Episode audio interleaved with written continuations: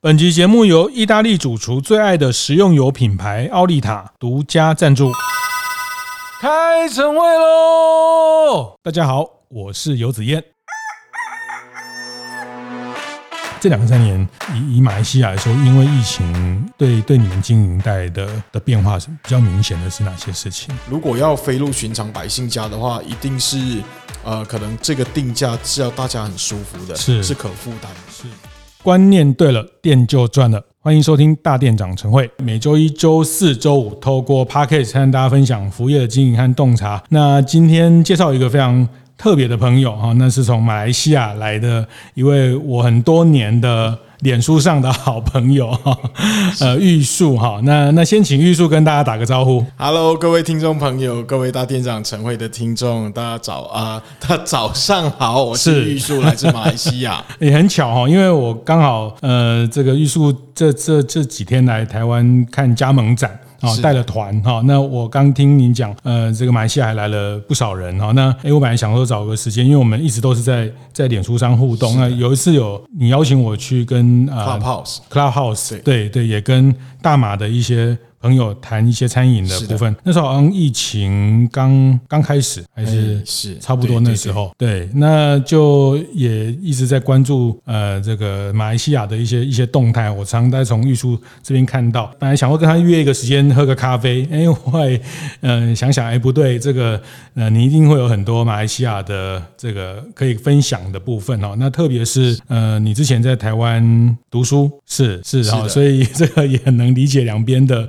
的状况，那也也一直有在大店长的这个这个社群里面，对对对，对，是。学习很多，不敢不敢不敢，你就想说，哎，那就就把你邀来我们 p a c k a g e 里面，也跟台湾的这个做餐饮服务业的朋友来来聊聊，因为疫情解封之后，这个台湾呃餐饮也好，或是海外餐饮，其实这个这个交流呃，应该应该会越来越热络。是我还是先请玉树简单介绍一下自己，这个跟台湾的一些渊源，还有自己简单介绍一下自己，这样开始好了。哎，大家好，我是黄玉树，然后来自马来西亚的吉隆坡。是，那我过去是在国立台湾师范大学念国文系。嗯，那因缘际会呢，就在一个咖啡馆里头，呃，这个攻读嘛，兼职，然后后来就学习了很多餐饮业的这一些，呃，不管是烹煮啊，还是这些。饮料的制作，还有当然到经营管理，是，所以后来我回到马来西亚，我就呃就直接创业，就做了自己的这个餐饮，是，对，是。是，好像是鸡排，呃呃没有，最早其实是刚刚开始是开咖啡馆，哦，对，然后呢，后来一直到后面就还有泰国餐，还有这个呃就台湾的鸡排，然后现在呢也在做台湾的一些小吃，比如像卤肉饭、面线的，对，就以主食类为主，是是是。是，我那时候看你有一。阵子就做这个台客鸡排，哎，是是是，那是其中一个品牌。现在还有一个叫新的，叫宝岛食客。哦，对对对，是是是，这个看起来 做做的非常的这个成功。哎，哪里哪里是在学习？是刚讲到在师大哦，所以我们师大呃也是大店长的好朋友。这个是思源咸酥鸡，是是是，居民居民对对，你们那时候在在念师大也会常去吃。呃，非时常去吃啊。那时候宵夜几乎都吃他们家的盐酥鸡啊。是对，然后就是到后来我也很感谢子燕哥，就是看到你们直播说，哎，好熟悉哦。结果就后来这样也因缘机会认识上了。对，是是。所以你前后在台湾的时间，大约呃七年左右。七年左右，主要是念书，还有包括工作。嗯，对，嗯，那是在大概两千两千呃二零一三年，我就离开台湾哦，然后回马来西亚，我还记得日期是七月十五日哦，这快十年了。是，所以那时候毕业需要有工作才可以继续留在台湾。哎，对，需要有工作才能够继续留在台湾。来台湾念中文，念国文，对，念国文系，师大就叫国文系，不叫中文系。在国哦，是是是，这差别是什么？这差别啊，呃，我师大比较偏偏古典吧，因为它是师范体系嘛，是，所以它整个体系会比较呃稍微古典一些，对，就读那种四书五经啊，是这类型的，是是是是是。但但来台湾就哎发现这么多好吃的，哎，对，哇，天啊！对，真的好吃。我每次都说我在台湾一天只吃一餐，从早吃到晚。哦，是那那这次来就呃一些朋友来。哎，没错，主要都是马来西亚的餐饮业者。嗯、那刚好我自己也有一个，就是呃餐饮的餐饮业的教育平台。那当然主要是在讲一些经营管理的，就那种我们叫运，因为运营很辛苦嘛。我们就说我们的工作是在捡屎啊，就铲屎官处理这种工作。然后呢，我们里面就在一直探讨嗯这一些的呃议题跟课题。然后我的学生呢，这一次就也来了不少。嗯嗯嗯，所以你在大马这边也有呃做一个。这样的一个社区，对，当然主要是比较往餐饮业的专精深往深度走走的，我们就比较是呃少比较少公开，因为我们一般餐饮业者，我们也是希望向台湾学习嘛，台湾的服务业非常的精彩，嗯，那当然学习这些所谓的服务之外，我们有时候在想，哎，经营管理有时候很牵涉到数字，是数字这这方面的，呃，那其实很多我们的这些餐饮业创业的老板啊，他们其实是。可能学历背景是没有那么高的，嗯，所以他们这方面呃就比较薄弱。那我觉得时代在进步，所以大家还是需要去学习这方面的知识。是是是是，所以也是呃类似大店长这样的一个一起哎是共同学习。没有你你，我觉得你们更厉害，你们你你们这个这个部分，所以我们有很多地方是要跟你们学习的。呃，没有，我觉得大家大家一起互相这个切磋哈，就是啊，刚刚你讲二零一三离开台湾，就回去也快快十年。快十年，快十年。那其实大店长这从我们最早做读书会呃开始到现在也今年也满满了十年哈。那其实这十年整个呃台湾也好，亚洲也好，或者全世界的餐饮服务业的变化也非常大哈。那呃就是像特别像疫情这两三年，这也待会我也想请教玉树。这个疫情在在呃大马这边、马来西亚这边的一些状况，不过我觉得真的很开心哦，就是我们终于见到面，见到面了，偶像啊，没有要跟你学习很多，那个看你采访是，那也很开心，就是其实像大电长有特别这这后来透过直播、透过 Podcast 啊，那我们也可以，其实我知道有一些海外的伙伴在新加坡、在在马来西亚啊，甚至在在美国也有一些，我们从呃这个一些数据上。可以看到一些他他收听的一些区域的，是的。的显示哈，那我觉得这个大家都都希望把这个台湾的服务业，或是关注台湾服务业的这个部分，大家一起来学习，一起成长哈。所以，嗯，这两天就我们现在这个时间刚好是加盟展还在进行，春季的加盟展在进行哈。所以，呃，这两天你也在加盟展里面是的。逛了一下。对，昨天主要大家都是先看一些品牌，那就我们马来西亚的这群餐饮的企业家，然后呢，当然今天我们就跟一些台湾的品牌。就有意识合作的，我们就签了 M O U，是是，就那个合作备忘录，是是。呃，你们也是带了一群想投资台湾或是经营把台湾品牌带到是。马来西亚的朋友来，是的，是的，是。因为台湾我们做呃觉得说台湾这个连锁都非常的强嘛，那在各方面也相对的完善，嗯，还有供应链哦。这些部分，所以嘛，我们都觉得很不完善，是吗？那像还有需要进步啦，还有是但但不同角度来来探讨，对。对于我们来说，呃，你们是相对进步的，所以我们也来学习嘛，然后也做呃去一些呃企餐饮企业拜访，像比如像今晚我们就去干杯哦，对，然后呢就去呃学习大家的一些呃不管是服务还是他们运营管理的这些部分。是是，我看你们行程还有去像胡须张，哎是有有是麦味登的早餐的这个品牌，哎是都会有一些一些交流。是，所以你说这次除了你们之外。就你知道，像马来西亚的朋友来台湾的加盟展有有好几千人，大概有两三两三百人，当然还有其他陆陆续续他们是个体自己自己来的，加起来我看真的会有搞不好超过一千人。嗯，因为我们在会场上遇到很多我们熟悉朋友，但他们都是自己飞过来，就他们没有跟团。是是是，也也是因为疫情很久很久没有这样的交流。哎，是是，对，而且我觉得是马来西亚人也很哈台啦。马来西亚有个行亚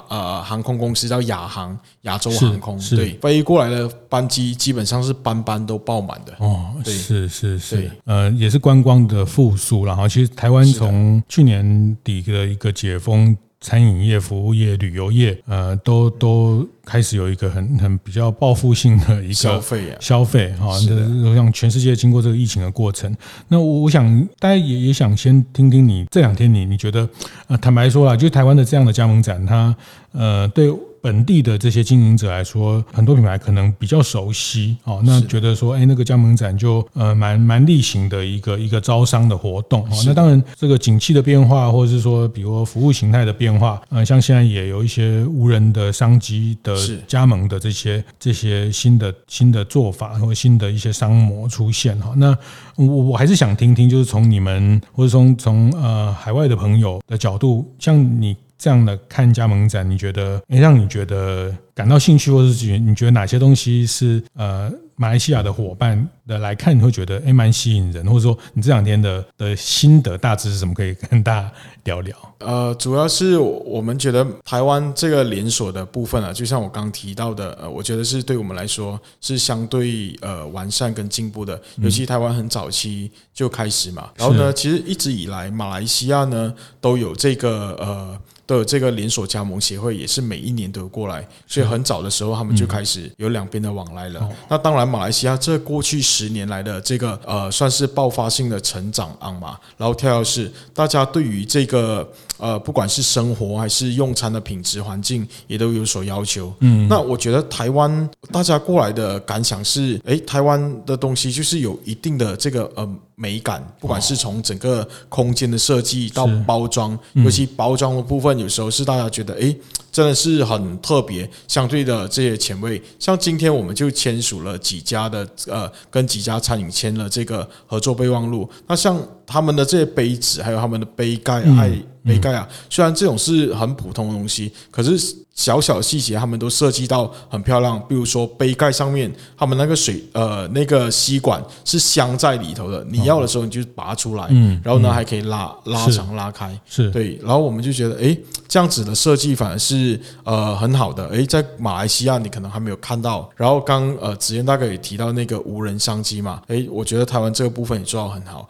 像那个贩卖机，自动贩卖机，它有一个那个是柠呃柠檬饮料饮料的，对对。它基本上就用新鲜的柠檬去现现打，这可能是在我们那边诶没有看到的，因为我觉得这当然也牵涉到呃这个这种嗯生鲜食材的控管，然后呢你又要新鲜现打，然后又是无人，哇，这个要做到不简单。刚好台湾这个部分我就觉得做到很好，而且还有什么 ISO 啊这些这个呃呃 SGS 的这些认证，是是的，是是可以把这个生菌哈，因为这个鲜果的鲜榨的这些生菌。可以控制，是的，是的，嗯，所以这个对，呃，就觉得是是一个蛮蛮蛮好的一个商业模式，可以考虑去引进。是的，嗯，我觉得一方面也是因为呃这个疫情嘛，大家可能有时候觉得呃。无看到所谓无人哈，然后你有认证，会有这个安全感。对，有时候变成我觉得食材，你从来没想过食材除了好吃以外，安全跟所谓的安心是另外一个我们会纳入考量的元素。嗯，对，在疫情之后，嗯，是。不过我觉得刚刚玉树的这个看到的优点，就是也确实啊，我觉得台湾的餐饮业也好，服务业也好，就是啊创新创意这些东西，呃，真的蛮蛮蓬勃的哈。那我们。很多好的点子，好的这个这个应用哈，那那像刚讲的这些无人设备，因为台湾在不管一些机械设备或是一些呃电子控制啊、工业电脑啊，其实这个 这个配套都都蛮完整的，所以它可能呃很快就可以针对这个产业的一个一个想法去把它实现出来。这个都是台湾呃在服务业上的一个比较特别的一些一些。特色也是它的竞争力哈，但是是的，嗯，普遍来说啦，我自己看看待是，呃，就是这些点子、这些创意，它要形成一个品牌，或者这个品牌要能去做一个规模的连锁，或是走出海外的呃管理哈，其实就就就就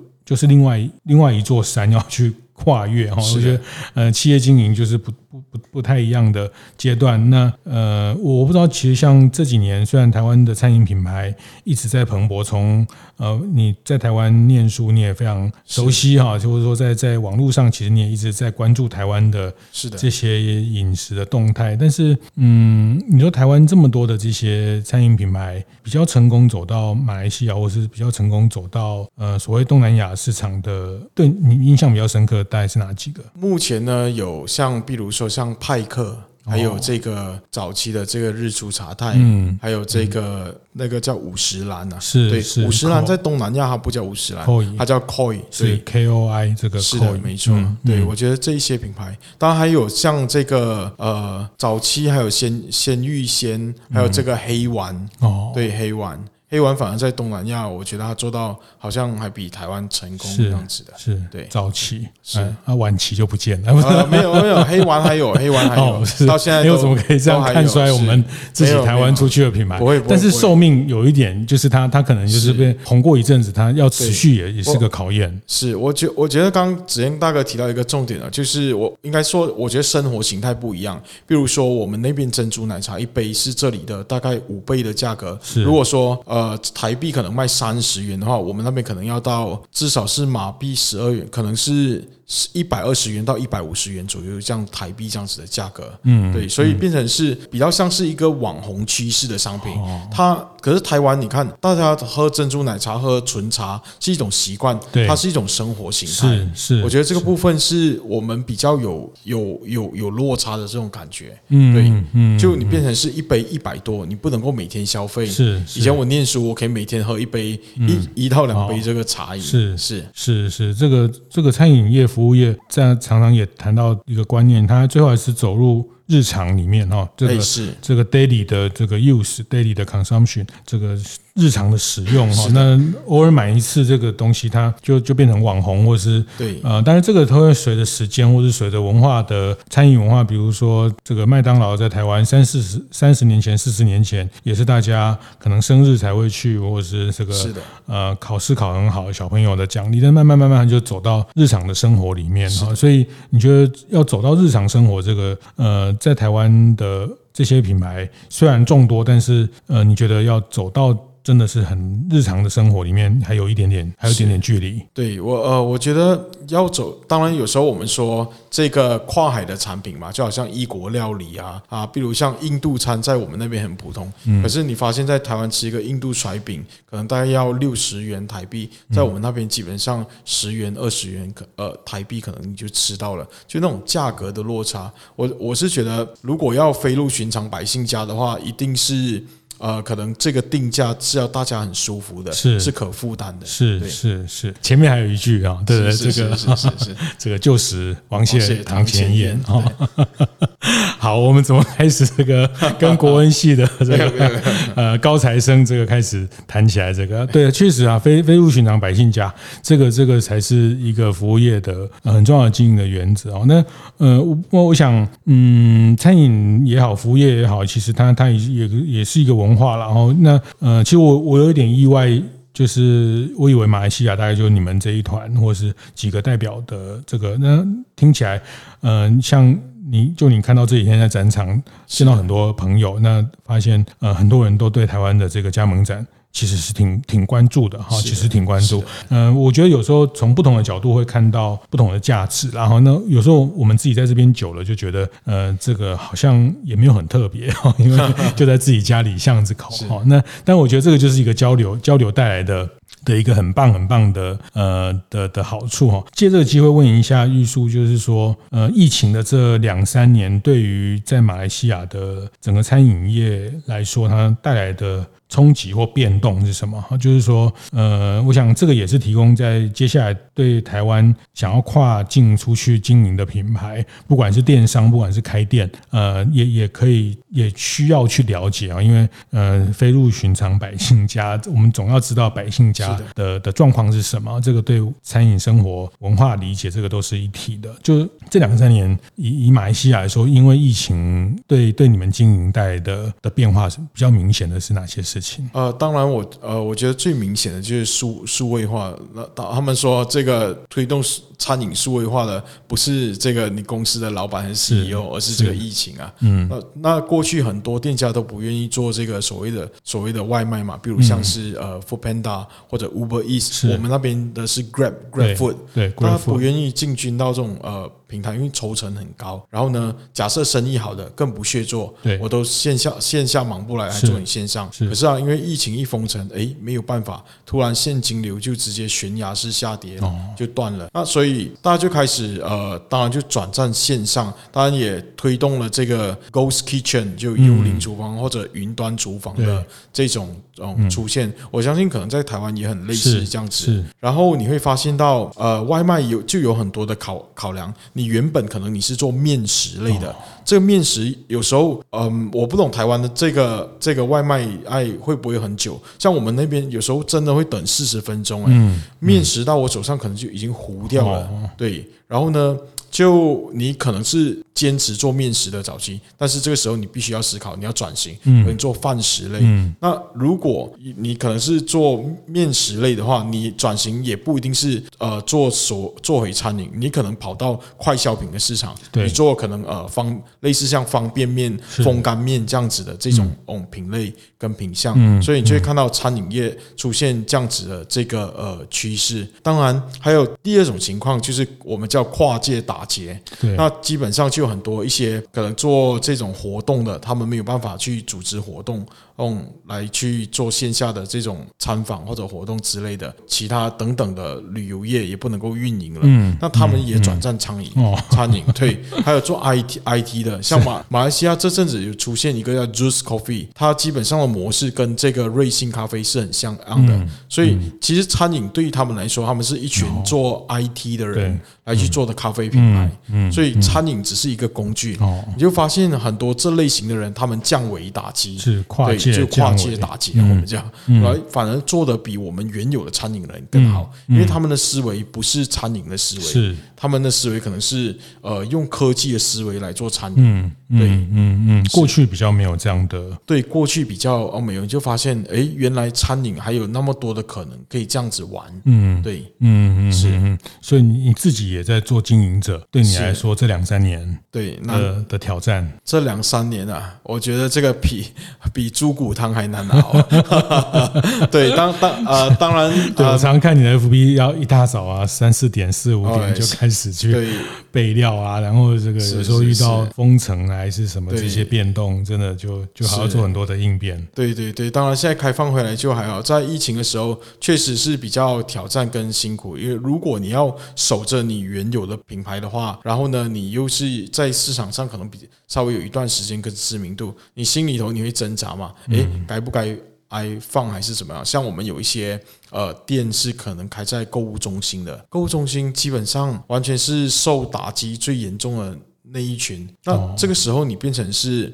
购物中心，而且租金又高，他们就算减免也不可能减免太久，嗯，所以这时候你就会呃挣扎，到底要不要要放手，不然的话就是要烧烧现金流，所以你要想尽想尽各种办法。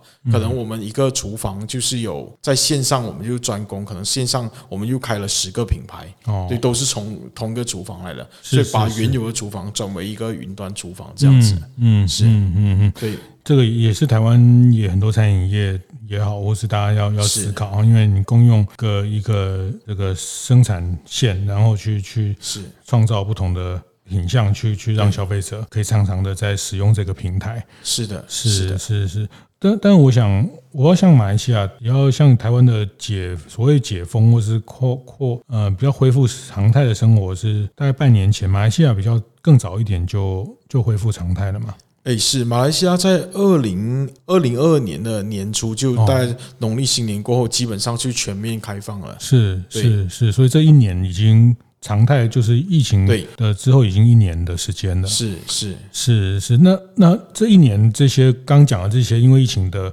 呃，改变或者说，呃，云端厨房是不是大家？我还蛮好奇的，就是是不是大家又回到线下消费？就是之前的那些，之前的那些线上啊，这些变成是也还存在吗？呃，也还存在，可是有也有很多人就是呃，就选择结束结束营业了，因为其实大家还是回到线下去呃消费嘛。可是呢，当然我觉得时常在线上消费的那一票人，他们是原本的就在线上的原原住民，然后呢。呢，呃，当然在疫情里面，也有人就可能已经习惯了叫外卖，嗯，或者他工作比较忙了，像我朋友是做海鲜供应的，他基本上三餐都是吃外卖，就一定会还还会有这些这些人。然后当然现在大家还是会比较回到线下去消费跟社交。比如像你吃烤肉或者是这个火锅，这种是社交属性比较重的，呃呃，这个赛道跟品类，他们都是还是以线下为主。哦，对，是是是。不过这个听起来，它还是形成了一部分的使用的习惯。是，没错。是，所以呃，有时候这个遇到遇到经营环境的变化哈，就是嗯，像那时候疫情刚刚开始的时候，也有很多店家就反正他就先休息三个月，等疫情走了再说。哈，哎，你怎么知道半年疫情还没走？一年疫情还没走，但有时候就算他走，其实我觉得消费者的行为都产生变化了。其实，嗯，就经营的角度来看，还是还是要跟着跟着变，跟着变这件事情啊。那所以，呃，就你自己常在马来西亚看到的这个这个餐饮市场的变化，在疫情之后，呃，也也是一个重新的分配的开始。是的，没错，没错，嗯嗯，对，就呃，像我刚说的，很多做的，其实很多。老店家我觉得很可惜，他们在疫情，因为就真的很传统思维嘛，然后呢，可能就呃做了五六十年的老店。就这样结束了，因为孩子也不想接受。哦，我相信这是很多华人餐饮，不只是马来西亚面面对的，我觉得是台湾，我一些朋友也在面对这样子的，就年轻人呃不愿意去做这种可能比较劳劳动跟劳力性的是呃行业跟事业，是就在疫情可能就这样结束了。嗯，对，嗯，味道也没办法传承。是是是，所以今天。像这这半年，台湾的状况是解封之后，这个人力的这个需求又是人力的断层哈，因为这个。呃，疫情的过程，可能很多人本来在餐厅工作，他他就出去做外送了，那就没有再回来做餐厅这个行业，哦、或者他本来在饭店、在旅馆，他可能就自己出去做网红带货了，就没有再回到这个产业来啊。所以台湾面对的比较直接的是人口这个新生，也包括这个人口的的红利的结束啊，就是在在这个婴儿潮战后的婴儿潮之后，到一直到六零年代、七零年代，然后这个慢慢的人口红利出生。生率的降低，到了现在变成一个服务业的人人力的断层哈。但是我听玉树这样谈起来，就是说其实呃，即便是在马来西亚，其实人力的这件事情也是服务业呃很很很关键的事情。是，这包括新加坡也是。一般我们马来西亚跟新加坡，我反而做这种劳动性的。对。啊，行业都是用外国人，比如像，因为现在新币很高嘛，所以我有台湾的朋友，然后马来西亚的朋友都在新加坡工作，因为大概是呃新币可能是一块，大概是台币三四十块爱吧，我没记错的话，然后也马来西亚也是这样子，当然有一大票中国人在新加坡，马来西亚。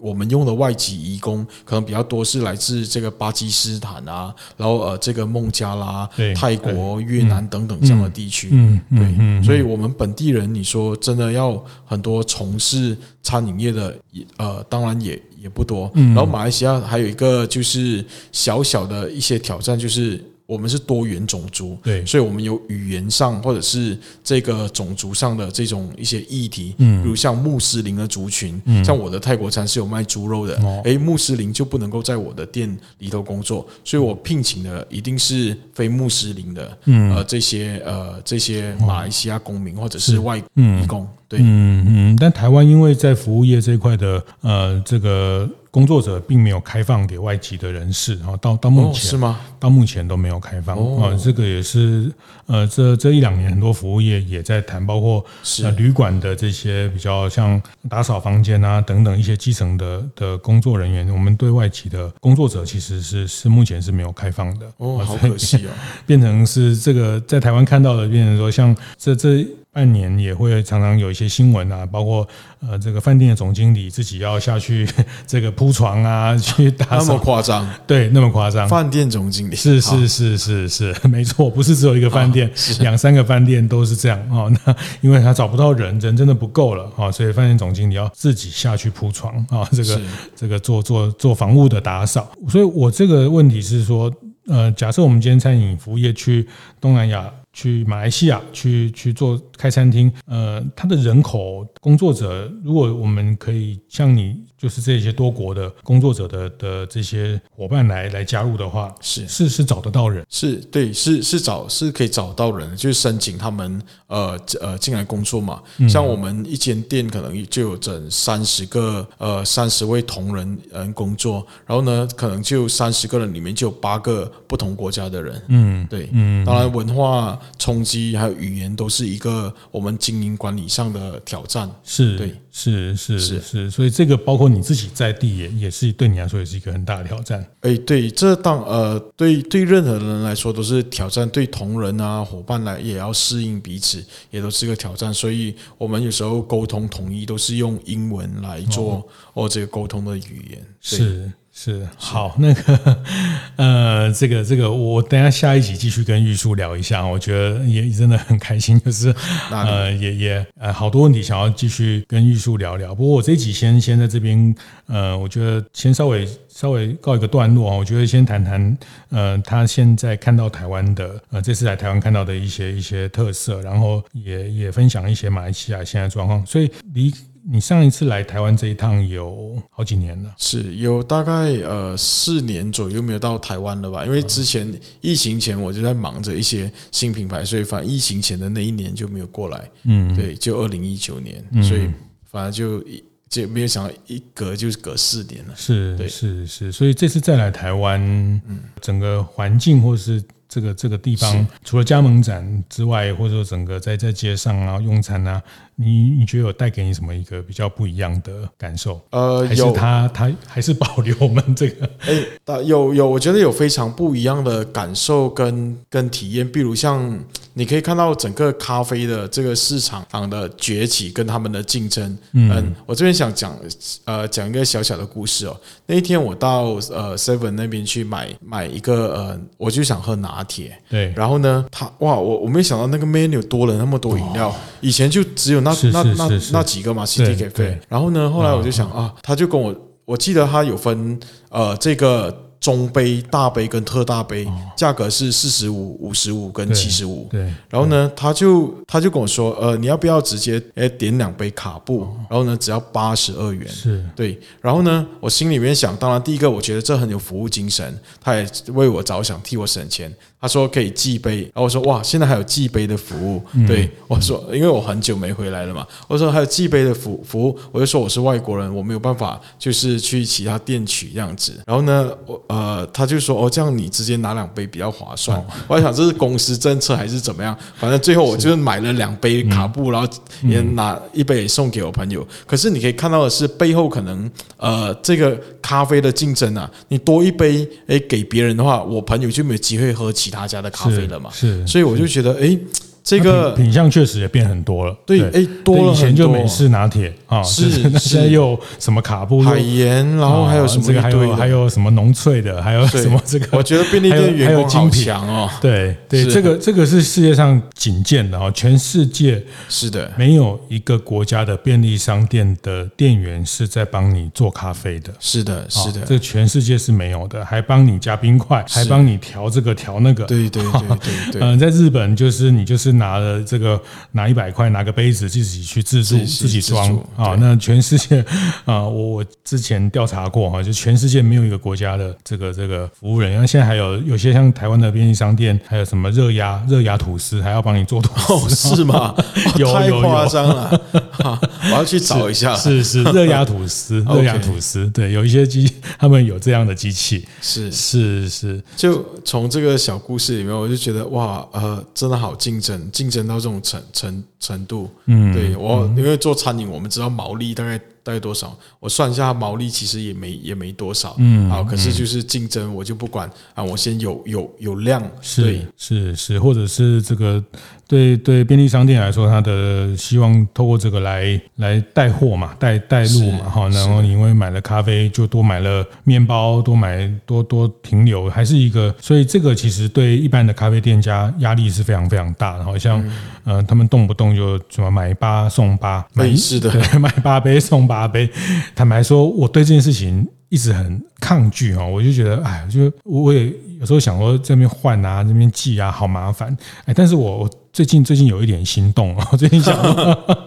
因为我 呃每个礼拜六去去呃参加这个合唱团社团之前，我大家都会先准备一个卡，因为我觉得每个礼拜六或者常常固定买的时候，我就觉得我就开始心动，我就研究一下这个这个记杯的记法或者这个点数哈，这呃慢慢慢慢就渗透到到很多的这个生活的里面。那这一这一块就是也是在三四年前呃台湾没有的一个服务。是的，嗯，马来呃马来西亚前阵呃。大概也是前两三年的事吧，就这个 family 终于有了 family 嘛，全家进军到马来西亚，一个关东煮就掀翻马来西亚的便利店，是。对，它是很新颖的。嗯，然后呃，当然也有了咖啡，所以后来马来西亚的 seven 一直都很传统，也跟着改进。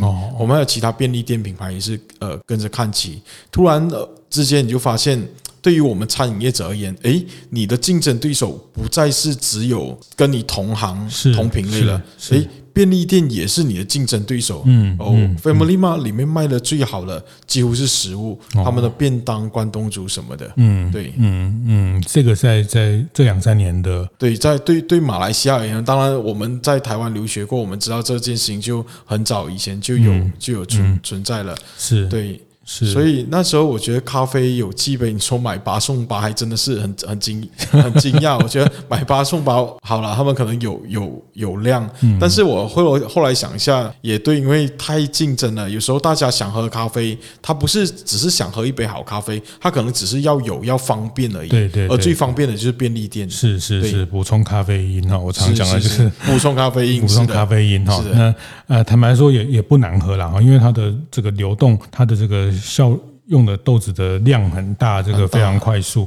是的，这个只要食材新鲜，这个这个呃消耗的很快，它其实原原物料新鲜，那机器煮出来都都可以维持一定的品质啊。所以这个其实刚玉树谈这个，我也简单回回回应一下，就是说，反而这两三年在台湾便利商店的鲜食的使用，慢慢的在便利商店里面，并不像过去那么的吸引人了哈。哦，是吗？对，因为很多就转到 Uber Eat，转到 Foodpanda 了。哦，因为他一样要外食的时候，他想想，哎，如果有 Food Foodpanda 这个 Uber Eat 的的这个方便，然后又是热腾腾的哈，那他就不一定要去吃这些鲜食类的东西。所以鲜食在台湾的便利商店这两年的鲜食，呃，反而是受到外送很大的的影响啊，因为现在大家到便利商店最做最多的事情是去。取货，取这些虾皮哦，啊，店到店之间的寄货。但我我要谈的是说，其实这个就是在服务业谈的这个生活，它就是在一个这个服务业的趋势性的框架、生活的框架里面，我们会看到哈，就像嗯，台湾我记得没错的话，台湾这个便利商店的鲜食关东煮大概是在二零零零五年前后，嗯，在零三零四开始去便利商店做这些呃鲜食工厂的设立。那这个事情其实在日本。已经非常成熟了，嗯、就是说日本他们大概这样的一个生活形态，那很完整了。然后后来在台湾形成了一个风潮，那这个风潮也也需要时间，也需要一个时间。它又又呃，像马来西亚或是像不同的国家去，是呃，它它其实都有一些脉络哈。所以嗯，台湾的这个现象，其实有时候在台湾看我们自己的服务业，呃，有的人都像台湾会会很喜欢跑到日本去看展。或是看日本的服务业的一些呃一些经营的的趋势，那大概三到五年后，大概台湾就会会导入这样，或是台湾的消费者就开始需要这样的东西。那它大概都是在一个生活趋势的框架里面去是去去去被接受。好，那这集先先聊这边，我接下来还想有一个问题再继续跟玉树聊一聊，因为在特别在疫情之后，台湾很多的餐饮品牌呃很想走出去，确实也有很多海外的业者来台湾寻找适合的品牌出海。哦，那嗯，以马来西亚来说，我觉得出海日本、美国、东南亚，即便东南亚这个。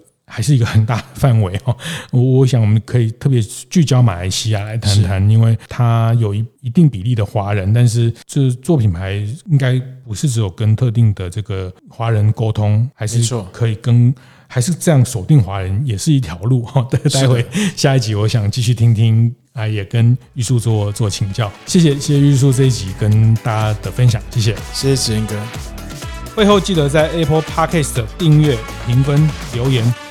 有任何想在晨会上讨论的议题，也欢迎提出。大店长晨会，下次见，拜拜。